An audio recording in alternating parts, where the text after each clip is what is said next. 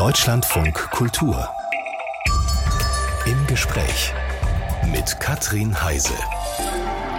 Und die sagt einen herzlichen guten Morgen. Wir haben heute die Dokumentarfilmerin Elvira Nieviera zu Gast.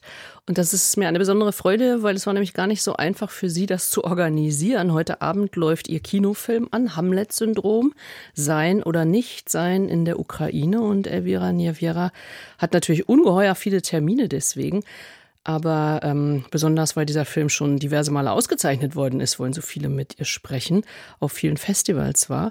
Aber was ganz anderes ist für Elvira Nieviera zurzeit noch viel wichtiger und vor allem viel zeitaufwendiger, nämlich Hilfe für die Ukraine zu organisieren. Also ich freue mich sehr, dass Sie es hier ins Studio geschafft haben. Herzlich willkommen beim Deutschland von Kultur, Frau Nieviera. Guten Morgen. Hilfe organisieren, ähm, habe ich gerade gesagt. Was haben Sie? Sie schicken Hilfe, Sie schicken Dinge in die Ukraine. Was haben Sie als letztes abgeschickt?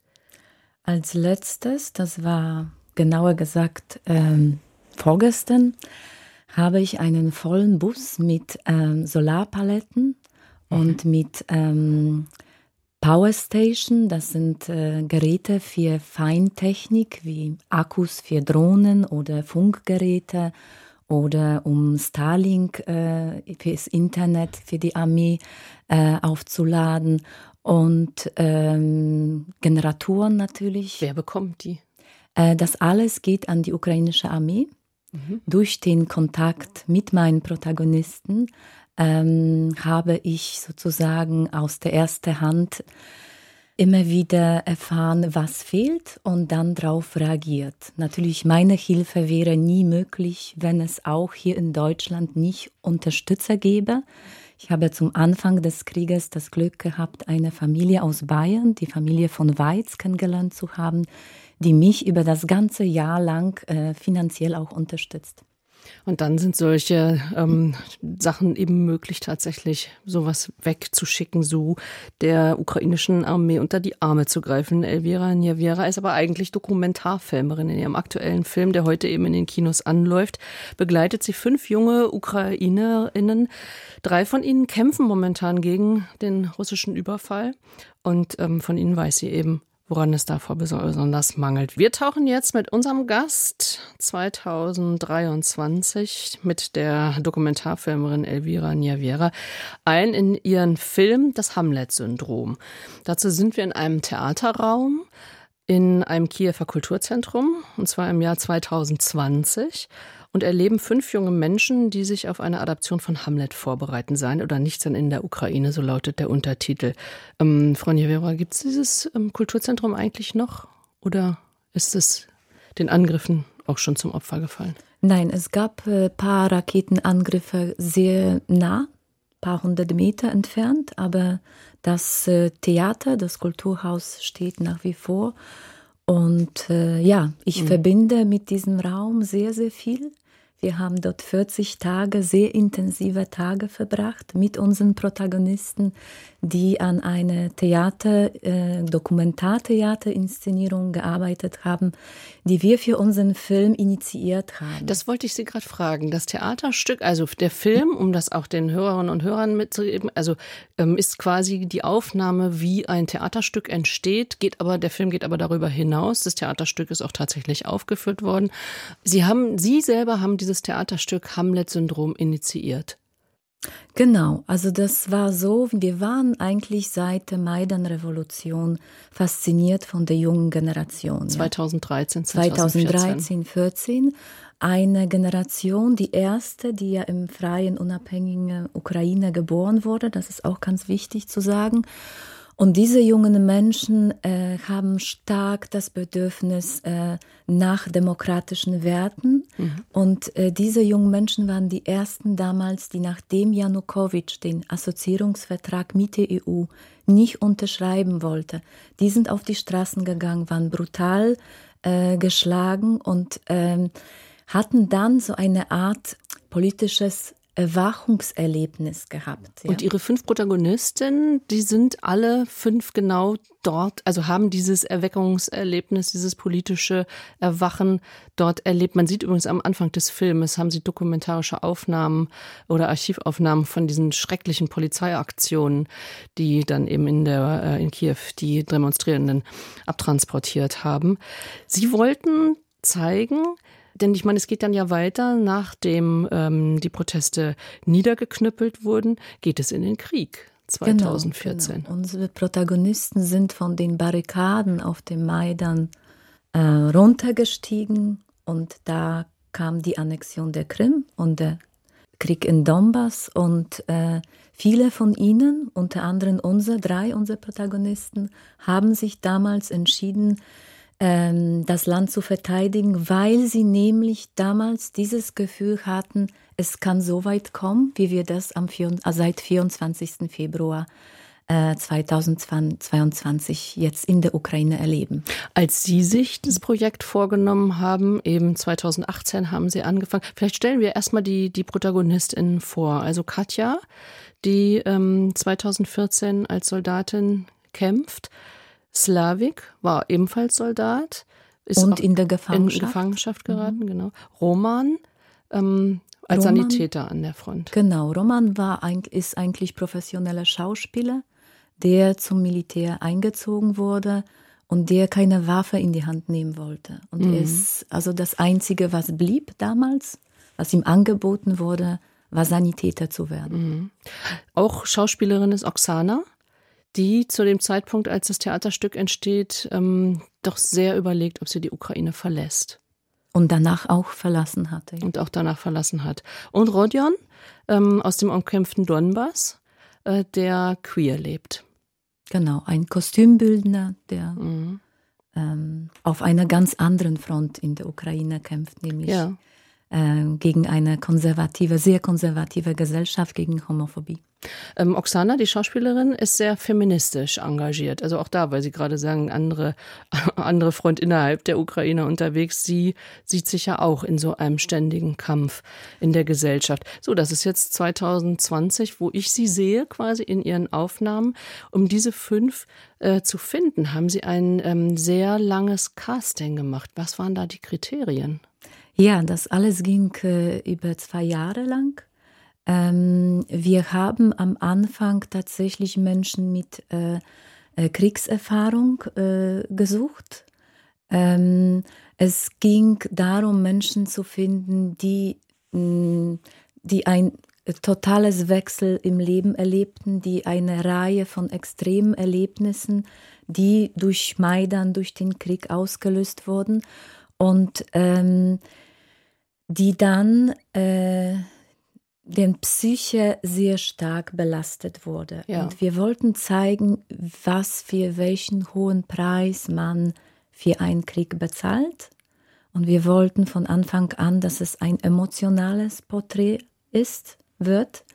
Ähm, und wir haben nach einem Schlüssel, nach einem Zugang gesucht, wie man die Geschichte erzählt. Wir merkten schnell in ihrem Leben, in ihrem Alltag, kommen wir nicht an eine tiefe Reflexion, mhm. an eine Art Aufarbeitung. Und dafür haben wir dann diese Plattform der Bühne ähm, geschaffen, wo sie ihre Trauer, Ohnmacht, Wut aussprechen, ausschreien konnten und verarbeiten konnten. Denn wir sehen dann die ganze Zeit die Vorbereitung dieses Theaterstückes. Und das kann ich wirklich nur sagen. Also, das ist ähm, heftigste Auseinandersetzung, die man mit sich selber, heftigstes Ringen, ähm, aber eben auch miteinander, weil eben beispielsweise Nationalbewusstsein, Kampf um die Heimat, sage ich jetzt mal, gegen diese anderen Themen stehen, wie eben Feminismus oder Queerleben. Und einige wollten dann auch in diesen Auseinandersetzungen, wo es darum ging, ähm, wie, wie man beispielsweise mit der ukrainischen Flagge umgeht eine, eine wahnsinnige Szene, die, wie die Flagge von der Schauspielerin Oksana benutzt wird und ähm, der Sanitäter da das nicht ertragen kann und auch Soldatin Katja es nicht ertragen kann, wie die Flagge quasi in den Schmutz getreten wird. Wahnsinnige Auseinandersetzung heftigster Art und einige wollten auch hinwerfen. Was war Ihre Rolle eigentlich dabei? Also wir haben erstmal tatsächlich diese fünf Menschen so ausgesucht, dass sie so einen Querschnitt der Gesellschaft darstellen und mhm. nicht nur Menschen zum Beispiel mit Kriegserfahrung. Und äh, wir wussten, dass bestimmte Konflikte vorprogrammiert sind und das war uns auch wichtig, dass, äh, dass es so ein Potenzial hat, äh, um auch die Spannung in der Gesellschaft zeigen zu können. Und ähm, die Auseinandersetzung mit der Fahne war einer der wichtigsten in, diesem, in dieser Richtung, äh, weil natürlich diese Personen, die im Krieg waren, äh, die haben diese Fahne erlebt bei ähm, Beerdigung. Das, es gibt einen Brauch, wo immer über den mhm. Sarg eine Fahne ge, gelegt wird.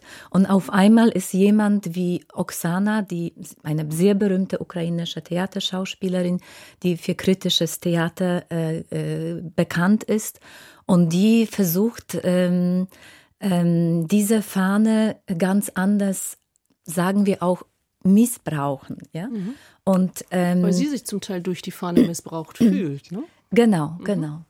Und ähm, da kommt es zu heftigen Auseinandersetzungen. Aber was ganz Tolles ist entstanden, und zwar, sie haben sich irgendwann geeinigt, vielleicht im Leben schaffen sie es noch nicht, aber auf der Bühne werden sie sich darauf einlassen, all diese äh, Haltungen mhm. äh, Raum zu geben.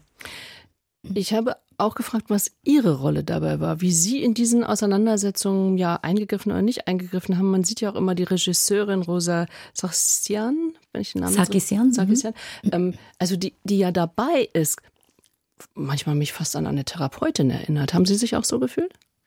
Das war so, dass wir dieses Gerüst gebaut haben, diese Proben, aber wir wollten nicht abfilmen äh, etwas für den Film. Das heißt, wir haben uns total zurückgezogen. Wir haben ein Jahr lang äh, das Vertrauen mit den Protagonisten aufgebaut.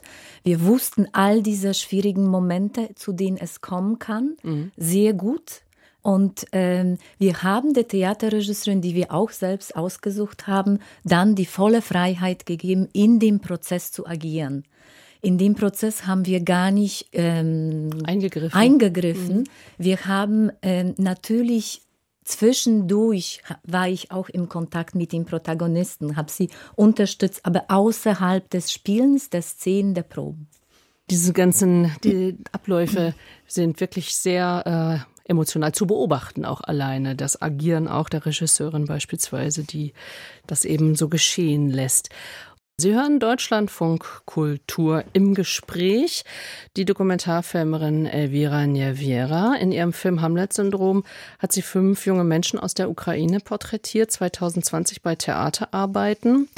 Das Theaterstück ist ja auch aufgeführt worden ähm, in Kiew eben, eben mit diesen ganzen Spannungen. Wie ist das eigentlich angekommen? Es hat äh, große Diskussionen gegeben, zu Recht, finde mhm. ich. Sollte, Und, ja, sollte äh, auch ausgelöst wichtig, werden. Ne? Genau. Mhm. Äh, das Stück wurde erstmal in der Pandemie online von mehr als 10.000 Zuschauern gesehen, was natürlich auch eigentlich mhm. vorteilshaft war, weil äh, intensiver, ne? intensiver und äh, es ist wichtig, dass die Breite der Gesellschaft auch äh, davon mitbekommen hatte. Äh, das Stück wurde auch in äh, Polen aufgeführt, hatte polnische Premiere und ähm, ja, also mm, das äh, war für viele unverständlich, dass man ähm, Menschen mit Kriegserfahrung, mit Menschen wie Rodi und Queer, dass man ihre Probleme sozusagen auf eine Linie äh, stellt. Das war gewöhnungsbedürftig, ja. aber ich finde, dass das gut und wichtig war. Ja. Ja, vor allem die Breite der Gesellschaft dann auch abbildet. Es kam im Film noch eine Ebene dazu. Sie haben 2021 dann noch die Eltern der, ähm, der Protagonistin zum Teil, jedenfalls nicht alle, aber zum Teil besucht. Und es werden die ungeheuren Ängste der Eltern äh, deutlich, als ihre Kinder 2014 an der Front sind. Da wurde es, manches habe ich das Gefühl gehabt, das erste Mal angesprochen und äh, ausgesprochen. Ähm, am meisten hat mich erschüttert, als äh, Slaviks Vater sagte, das will er nie wieder erleben, so eine Angst um seinen Sohn. Und in dem Moment, wo ich das gucke, 2023, weiß ich ja, Slavik ist ja schon wieder an der Front. Richtig, richtig. Alle drei sind wieder an der Front, Katja, Roman und Slavik. Und diese ähm, Gespräche waren tatsächlich zum Teil, also für Sławik und für Katja, für beide Protagonisten, zum ersten Mal haben sie mit ihren Eltern äh, so tiefgründig gesprochen, so ehrlich gesprochen. Davor, Katja zum Beispiel, ist immer weggerannt von diesen Gesprächen. Katja hatte äh, mehr als sieben Monate ihrer Mutter nicht erzählt, dass sie in den Krieg gezogen ist. Und die Mutter hat das aus dem Fernsehen erfahren. Äh, bei einer Beerdigung hat sie auf einmal ihre Tochter gesehen in einer Militäruniform. Und sie hat dann auch zugesehen, wie Katja mit ihr, ihrer Trauma jahrelang kämpft, mhm. zwei Jahre lang schlaflos. Dann kamen die ganzen schlimmen Albträume und die Unfähigkeit, in das normale Leben zurückzukehren nach so einer extremen Erfahrung, äh, nach so vielen offenen Wunden, die nach Jahren nicht ausheilen wollen. Ja, und all das wird angesprochen. Also das heißt, für jemanden wie mich, die den Film jetzt sieht, jetzt vor der Folie, dass wieder Krieg herrscht oder also man sagt ja, gut, seit 2014 hat immer haben immer kriegerische Auseinandersetzungen stattgefunden, aber jetzt nach dem Überfall sind beispielsweise die drei wieder an der Front und als Soldaten und Soldatinnen bekommen, also haben für mich nochmal einen ganz anderen also ich habe sie ganz anders gesehen. Plötzlich diese, dieser Heldenmut, den wir hier ständig im Munde tragen, der Ukrainer kriegt da nochmal einen ganz anderen ja. Es war uns auch wichtig Ganz zu zeigen, Ebene. dass das äh, nicht Helden sind, sondern dass das gebrochene Menschen an ja. sich sind, ja, die ähm, ja, die es schwer haben, in die damals in die Gesellschaft zurückzukehren, aber jetzt äh, sind sie Beispiele für Millionen von Ukrainern, die ja. die jetzt schon mit äh, Traumaerfahrungen äh, zu tun haben. Was macht Katja jetzt? Mhm. Katja war seit dem 24. Februar äh, direkt an der ersten Frontlinie und äh, Katja äh, blieb dort sieben Monate lang. Mhm. Und Katja habe ich eigentlich zu verdanken, dass ich auch meine Rolle gefunden habe und zwar die Rolle von jemandem, der Hilfe organisiert. Erstmal war das tatsächlich für ihr Bataillon. Und am 24. Februar äh, vor ihren Augen wurde ihre Militärbasis, in der sie sich anmelden sollte, äh, vom Raketenangriff zerstört. Und sie stand mit 60 Leuten im Wald mit nichts. Und äh, wir haben innerhalb von einer Woche Schutzwesten, Helme, äh, Schlafsäcke, ähm, Zelte, GPS-Geräte, Nachtsichtsgeräte, äh, alles, was die als Basic-Ausrüstung gebraucht haben, organisiert und geschickt. Sie hat Sie angerufen, Katja hat Sie angerufen auf dem Handy, weil Sie weiter im Kontakt geblieben waren die ganze Zeit. Wir waren über Jahre im Kontakt. Sie müssen sich vorstellen, diese 40 Tage Proben an solchen Themen hat so, uns so mh. verschweißt, hat mh. uns so äh, so tiefgründig verbunden, dass wir natürlich auch über die Zeit vor der Invasion im Kontakt waren. Ich habe für Katja damals Osteopathiebehandlung in Kiew organisiert, um ihr von einer ganz anderen Seite helfen zu können, ja. äh, ihre Trauma zu bewältigen. Das war schon außerhalb nach den äh, Dreharbeiten und wir waren im Kontakt, im Kontakt die paar Tage davor. Katja hatte ihren Rucksack für den Krieg eine Woche davor schon gepackt gehabt. Sie wusste, was kommt. Ja, viele wussten es. Ähm, an dem Tag natürlich waren wir sofort im Kontakt. Und ich habe sogar eine Liste von 60 mh, hm, Größen von Militärschuhen bekommen, äh, die organisiert werden mussten. Vor allem auch Frauenschuhe, ne? Ja, vor allem auch Frauenschuhe. Mhm. Ich engagiere mich gerade sehr viel für Frauen in der Armee. Es sind 40.000. Ich glaube, es gibt keine Armee in der Welt, die so viele Frauen äh, hat. Und äh, die Armee ist überhaupt nicht auf Frauen vorbereitet. Das heißt, äh, nicht mal Uniform für mhm. Frauen gibt es. Sie sind mit allen in Kontakt die ganze Zeit über. Ähm, zum Beispiel Roman ist auch wieder als Sanitäter an der Front, ähm, war in Bachmut, was wir ja jetzt die ganze. Zeit in den Nachrichten ja kennengelernt haben, in Anführungsstrichen. Ähm, ihm haben sie auch ähm, Ausrüstung geschickt. Sie haben zum Beispiel, habe ich gelesen, ein Quad geschickt, also hier so ein Vierrad, dass, er, dass man die Verletzten besser transportieren kann. Sie haben gerade gesagt, Sie haben Ihre Rolle gefunden. Sind Sie nicht mehr Dokumentarfilmerin? Äh, wenig. Es bleibt wenig mhm. Zeit, mhm. gerade um Dokumentarfilmerin zu sein, aber ich finde es nicht schlimm. Ich, äh, ich, äh, ich kann meine Verzweiflung wegen dem Krieg, der um die Ecke stattfindet, äh, entgegenwirken. Und ich mhm. wünsche das allen und ich wünsche auch dass äh, viele diese Art der Hilfe äh, für sich äh, finden, weil ich finde, dass dieser Krieg auch ein Test für unsere Menschlichkeit ist. Also das ist jetzt so eine Art Mission auch für Ihren Film, oder? Dass Sie, Sie oder wie empfinden Sie das selber? Genau, also ich habe äh, noch nie an so vielen Publikumsgesprächen nach mhm. meinen Filmen teilgenommen. Ich äh, absage gar nichts. Ich fahre überall hin. Ich bin sogar in Australien gewesen, in USA und in ganz vielen anderen Ländern weil man über diesen Krieg ähm, nicht wie äh, durch eine Kriegsberichterstattung, wo wir so schon drauf, dran gewöhnt sind, diese Bilder zu sehen, es ist wieder irgendwo eine Rakete eingeschlagen, sondern wir haben hier ganz persönliche Geschichten und wir sehen, was es innerlich bedeutet, ein, äh, einen Krieg durchgemacht zu haben. Das ist Ihre Mission jetzt. Und wenn Sie sagen, Sie waren in Australien und den USA, hat das eigentlich einen sehr erfreulichen Hintergrund. Sie sind nämlich auf diversesten Festivals ähm, eingeladen gewesen. Sie haben auch viele, viele Auszeichnungen erhalten, beispielsweise in Locarno, beispielsweise in Krakau auf dem Festival, beispielsweise in Adelaide, Australien. Sie haben den NGO Human Rights Watch Dokumentarfilmpreis bekommen. Ist da, also ist da auch Platz für Freude darüber? Bisschen ja, weil das immer ein Stück weiter den Film bringt und die Aufmerksamkeit auf den Film bringt.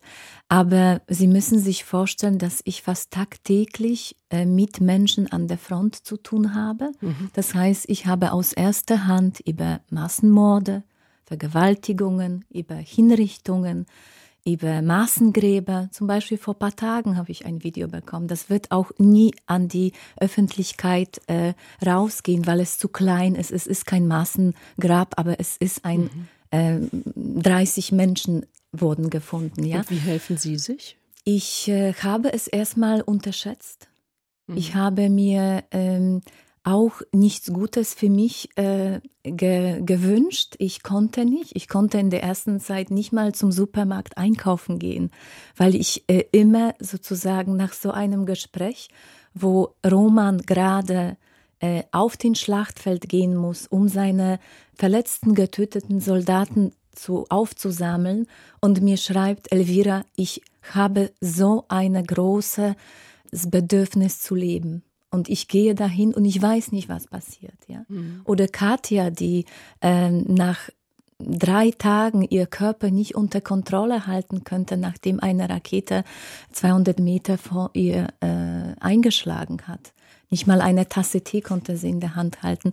Und das sind Erlebnisse. Also ich bin jetzt auch in äh, Therapie um mich selber äh, aufzubauen. Ich verstehe auch, ich kann nur helfen, wenn ich äh, stark bin, wenn ich Kraft habe und äh, das ist ein ganz wichtiger Aspekt auch für viele andere, die mithelfen. Auf, an das Helfer, auch an sich selber denken. Genau, genau.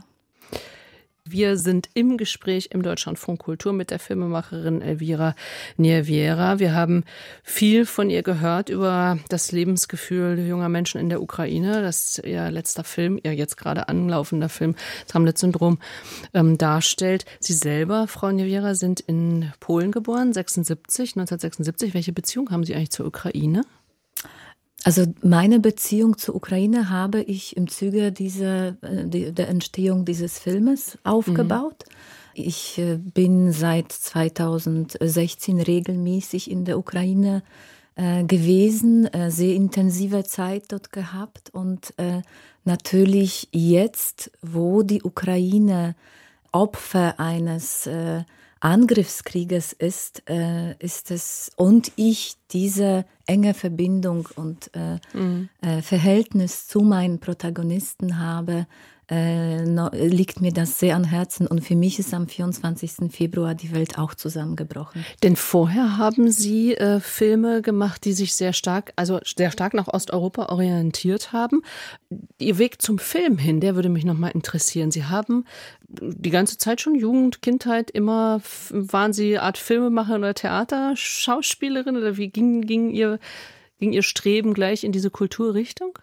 Äh, na, nein, also ich, äh, hab, ich, ich wuchs ja in Zeiten des kommunistischen Regimes in Polen mhm. auf, also Massenproteste, Wirtschaftskrise, dann äh, sozusagen der mh, mm, Erwachsenwerden fiel zusammen mit dem äh, Fall des äh, Eisernen Vorhangs äh, und der Transformationsprozesse der 90er Jahre in Polen. Und das prägt mich und das prägt auch meine Arbeit sehr stark. Und ich habe ähm, die spontanste Idee meines Lebens war Mitte der 90er Jahre äh, die Entscheidung getroffen, nach Berlin zu gehen. Wie kam das zustande? Ähm, also ich, äh, es klingt vielleicht naiv, aber ich bin durch einen Bahnhof in Breslau gegangen. Ich habe gehört, dass der Zug nach Berlin von der Plattform 2 geht. Und ich bin sechs Wochen später habe ich Polen verlassen und seitdem lebe ich hier. Also diese Zugansage ist quasi äh, der Auslöser, War der Auslöser gewesen. Aber da muss ja was im Hinterkopf und, geschwelt äh, haben. Ich merkte schnell, dass Berlin tatsächlich zu so einem kreativen Ort für mich wird. Ich habe am Anfang ein paar Jahre lang äh, in einem, äh, in einem Theaterensemble äh, des Icaron Theater unter der Leitung von äh, Carlos Medina. Eine internationale Theatergruppe. Ne? Ja, mhm. genau. Äh, gewirkt und äh, habe dann äh, Schauspiel studiert in Polen, merkte aber, nach dem Abschluss, dass das mir jetzt alles zu hermetisch ist und dass mhm. ich gerne über die Realität direkt äh, erzählen möchte. Und dann begegnete mir Tamara Trampe, eine äh, ganz äh, Regisseurin, eine Regisseurin, Berliner Filmemacherin, Dramaturgin, der ich sehr viel in meiner Karriere verdanke. Also das ist ein Mensch, der mir tatsächlich, die, der immer den Augenmerk darauf legte, ähm, Mut zu haben, ähm, Geschichten ein, eine andere Ebene noch zu schaffen, äh, wo, wo mhm. man äh, sozusagen in größere Interpretation, in größere ja, dass sie andere Ebenen erreichen wollen, genau, dass sie ganz andere au, genau die, die, die, die Welt größer zu sehen, aber mhm. gleichzeitig bei äh, den einzelnen Schicksalen zu bleiben, ganz nah an den Menschen. Und da haben wir, habe ich ja eben schon gesagt, Ihr Augenmerk vor allem Osteuropa, die Entwicklung in Osteuropa, wahrscheinlich auch, weil es vor allem eine rasante Entwicklung ist und so vieles im Umbruch ist. Aber für diese Filme, die Sie machen, muss man ja äh, dann also den Mut haben, diese Geschichte, die Sie da raussuchen, auch tatsächlich anzubieten und umzusetzen. Also weil Sie gerade ähm, Tamara Trampe erwähnten, also diese, äh, auch diesen Mut muss man ja von irgendwem bekommen. Sind es solche Unterstützer, die Sie da die Ihnen da den Mut geben? Also die Themen, die kommen einfach natürlich äh, von uns. Wir, Sie müssen sich vorstellen, ich arbeite auch zusammen mit Piotr Sołowski, den Co-Regisseur und äh, Kameramann. Äh, ganz eng zusammen. Und ähm, wenn man sich über vier Jahre lang mit einem Thema beschäftigt, das sind dann Themen, die mich wirklich persönlich bewegen. Und das sind Transformationsprozesse in Osteuropa. Das ist äh, Wandel, äh, kulturelle, politische, soziale. Das ist das, was uns äh, äh, interessiert und worüber wir erzählen wollen. Aber natürlich im Westen ist äh, Osteuropa kein so attraktives Thema. Mhm. Das war zum Beispiel auch der Grund, weshalb wir Hamlet als Motiv für diesen Film gewählt haben, weil wir dachten, eine äh, archetypische Figur wird vielleicht den Westler äh, helfen, äh, sich da hineinzuversetzen in die Dilemmas, die die mhm. jungen Ukrainer zum Beispiel haben, ohne großartig zu erklären die politischen Hintergründe, weil das mag ich überhaupt nicht in Filmen wenn mir jemand was erklärt. Sie sind im Deutschlandfunk Kultur im Gespräch. Elvira Nieviera hat uns jetzt eben in Kurzfassung gesagt, wie sie zum Film gekommen ist. Aber wir haben ähm, gehört, eine Theaterausbildung haben Sie, eine Filmausbildung haben Sie nicht. Sind Sie quasi selbstlernend? Quereinsteiger. Quereinsteiger. Genau, also meine ersten Schritte im Dokumentarfilm habe ich als ähm, Regieassistentin und Rechercherin für den Film Der Mauerhase, Oscar nominiert übrigens. Und das ist die Geschichte von ähm, den Hasen, die im Todesstreifen der Berliner Mauer gelebt haben. Es ist eigentlich die Geschichte der Berliner Mauer aus mhm. der Sicht dieser Hasen. Ja? Und das da war Sie natürlich äh, und äh, Regieassistentin. Mhm. Und äh, da konnte ich äh, sozusagen alle Etappen des Entstehens des Filmes wirklich sehr eng begleiten und mich wirklich gut einbringen. Da war viel Platz für mich. Mhm. Und äh, dort habe ich auch Piotr Sołowski am Set kennengelernt. Mit dem Sie seitdem? Mit dem ich seitdem äh, drei Filme gemeinsam mhm. realisiert habe, erfolgreiche Filme. Ein, ähm, ja. Einen würde ich gerne mal zum Beispiel ansprechen. Mhm. Domino-Effekt, eine Liebesgeschichte vor dem Hintergrund des Abchasien-Konfliktes. Wie, auch das immer dokumentar, also zwei Menschen aus dem echten Leben, die ähm, über, diese, über diesen Konflikt hinweg versuchen, ihre, ihre Beziehung zu leben. Wie erlangen Sie das Vertrauen Ihrer Protagonisten? Äh, wir versuchen immer sehr lange ohne Kamera ein äh, Vertrauensverhältnis aufzubauen. Wir vermeiden Situationen, dass man das Gefühl hat, man muss jetzt was drehen, weil es einem weggeht für immer. Wir ähm, vertrauen der Realität sehr stark, dass sie uns in einem bestimmten Moment das schenkt, was wir brauchen.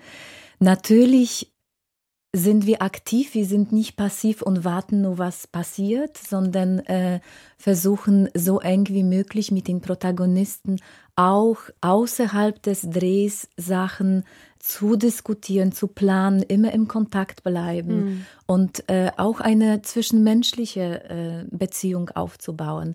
Und äh, das, äh, der, der Film in Abchasien, das ist ja eine Liebesgeschichte zwischen den Sportminister dieser abtrünnigen, politisch nicht anerkannten Republik, äh, der sich in eine Opern, russischen Opernsängerin verliebt, während wir den Film drehen.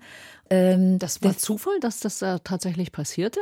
Ja, das war, Ach. wir waren dort, weil er ein Event äh, organisierte, und zwar die Domino-Weltmeisterschaften. Domino und das war sozusagen äh, hochrangig für dieses Land, weil sie dachten, endlich kommen fremde Menschen, Ausländer und sehen, dass wir keine Separatisten sind, sondern anständige Menschen. Und haben gehofft, dass das die auf die äh, politische Bühne äh, bringen wird, was ja sehr absurd war. Ja? Mhm. Als der Film fertig war, mm, war die Annexion der Krim 2014. Also da haben wir auch schon irgendetwas vorhergesehen, ja. weil das Szenario, äh, wie Anfang der 90er Abkhazien in einen Konflikt hineingezogen wurde, wiederholte sich seit 2014 ja. in der Ukraine. Ja, man kann ja sagen, dass sie nicht was vorhergesehen haben, sondern dass sie einfach beobachtet haben und dann ihre Schlüsse daraus gezogen haben. Ihre aktuellen Projekte will ich nur mal anreißen. Autobahn der Freiheit heißt der eine Film, an dem sie arbeiten. Das ist die Autobahn, die von der belarussischen Grenze nach Warschau führt und sie treffen da Menschen. Von Berlin ja, sogar Berlin noch. Ne? Von genau. Berlin Warschau. bis an die äh, belarussische Grenze, genau. Und Sie treffen Menschen, die Belarus verlassen mhm. haben. In einem anderen Projekt geht es um einen hoch angesehenen polnischen Gewerkschafter, von dem niemand jetzt mehr was wissen will, weil er nämlich sich als Transsexueller geoutet hat und so lebt. Ähm, ich stelle mir vor, dass diese Projekte, und Sie sagen ja, wie lange Sie auch immer an einem Projekt brauchen, also brauchen Sie ja auch finanzielle Mittel, dass es aber gerade für solche Projekte sehr schwer ist, finanzielle Mittel einzuwerben. Wie machen Sie das? Also da wir aus Polen kommen und hier schon sehr viele Jahre, ich 25 Jahre in Deutschland lebe, sind unsere Filme immer äh, Koproduktion mhm. zwischen Polen und Deutschland. Und das ist je nach dem Thema, also Ukraine war zum Beispiel in Deutschland schwer zu finanzieren. Da spiegelte sich auch einfach äh, das, was wir äh, erlebt haben und worauf wir aufmerksam machen wollten, dass dieser Krieg in die Vergessenheit geraten ist, der seit 2014 in der Ukraine. Und man auch das Gefühl hatte, hier äh, so ein Film braucht, äh, braucht man nicht mehr. Und das Zweite ist, wir arbeiten ähm, formal etwas anders auch. Wir versuchen unsere Geschichten immer eine formale Ebene zu schaffen, nicht in etwas wie Reportagemäßiges mhm. zu gehen. Da haben wir dieses, diese Theater ähm, äh, Bühne geschaffen und äh, das äh, war auch nicht so vertrauen, kam den ähm, Stiftung auch nicht so vertrauenswürdig vor, weil sie dachten, dass da wird was äh, dargestellt vor der Kamera. Und äh, ja, es war auch auf der deutschen Seite tatsächlich schwer, aber wir haben es geschafft. Und Sie, Sie sind so ein Typ, die ganz schön kämpfen kann, oder? Ja, ich, äh, ich bin die jüngste Tochter. Ich hatte zwei große Brüder und ich musste schon immer im Leben kämpfen. Gut, wenn das also die Voraussetzungen sind, dann erfüllen die ja viele. Dann haben wir ja Hoffnung auf viele so kämpferische Frauen wie hier mein Gast Elvira Nieviera. Hamlet-Syndrom sein oder nicht sein in der Ukraine von der Filmemacherin Elvira Nieviera kommt heute in die deutschen Kinos. Wir haben gehört, wie sehr sie sich auch in anderen Filmen, Frau Nieviera, mit den Schicksalen ihrer Protagonisten ja verbinden. Was für Verbindungen das sind. Gibt es da eigentlich noch eine Distanz zwischen Beruf und Privat? Die muss man sich erkämpfen, tatsächlich, weil ich ja die Filme auch mit meinem Lebenspartner mache. Und ähm, da bricht die Stimme gleich zusammen. Da bricht die Stimme gleich zusammen. Also ist doch anstrengender, als man. ja, so man, äh, man braucht eine gewisse Hygiene, würde ich das jetzt nennen. Und es ist aber auch was Tolles, wenn man so viel teilen kann mit dem Partner. Und äh, wir haben, die Beziehung ist immer auf einer ganz anderen Ebene, wenn wir dann recherchieren, wenn wir auf Reisen gehen. Und das ist etwas sehr Erfrischendes, sehr, äh, sehr Wichtiges und Kostbares auch. Also Piotr Rosławski ist äh, Ihr Partner und eben haben wir ja auch schon erwähnt äh, in Regie und, und Kamera. Familie haben Sie nebenbei ja auch noch, also ja, genau. Wir haben eine Tochter, die 14 Jahre alt mittlerweile ist und die als Kind mitgereist hat, egal wo wir waren, ob das indische Himalaya-Berge ein Dreh war oder Abkhazien, äh, haben wir sie immer mitgeschleppt und die sagte irgendwann, Mama, ich möchte nur noch in den Kindergarten gehen, ja. so weit haben wir es übertrieben. Das Ergebnis dieser äh, Übertreibung können wir also ab heute jetzt in einem Film im Kino sehen. Ich danke Ihnen ganz herzlich für genau. den Besuch hier. Vielen Dank und ich möchte nur sagen, heute Abend Kino Krokodil gibt es eine Vorführung, wo man auch ein Gespräch mit uns danach miterleben kann. Also hier in Berlin im Kino Krokodil.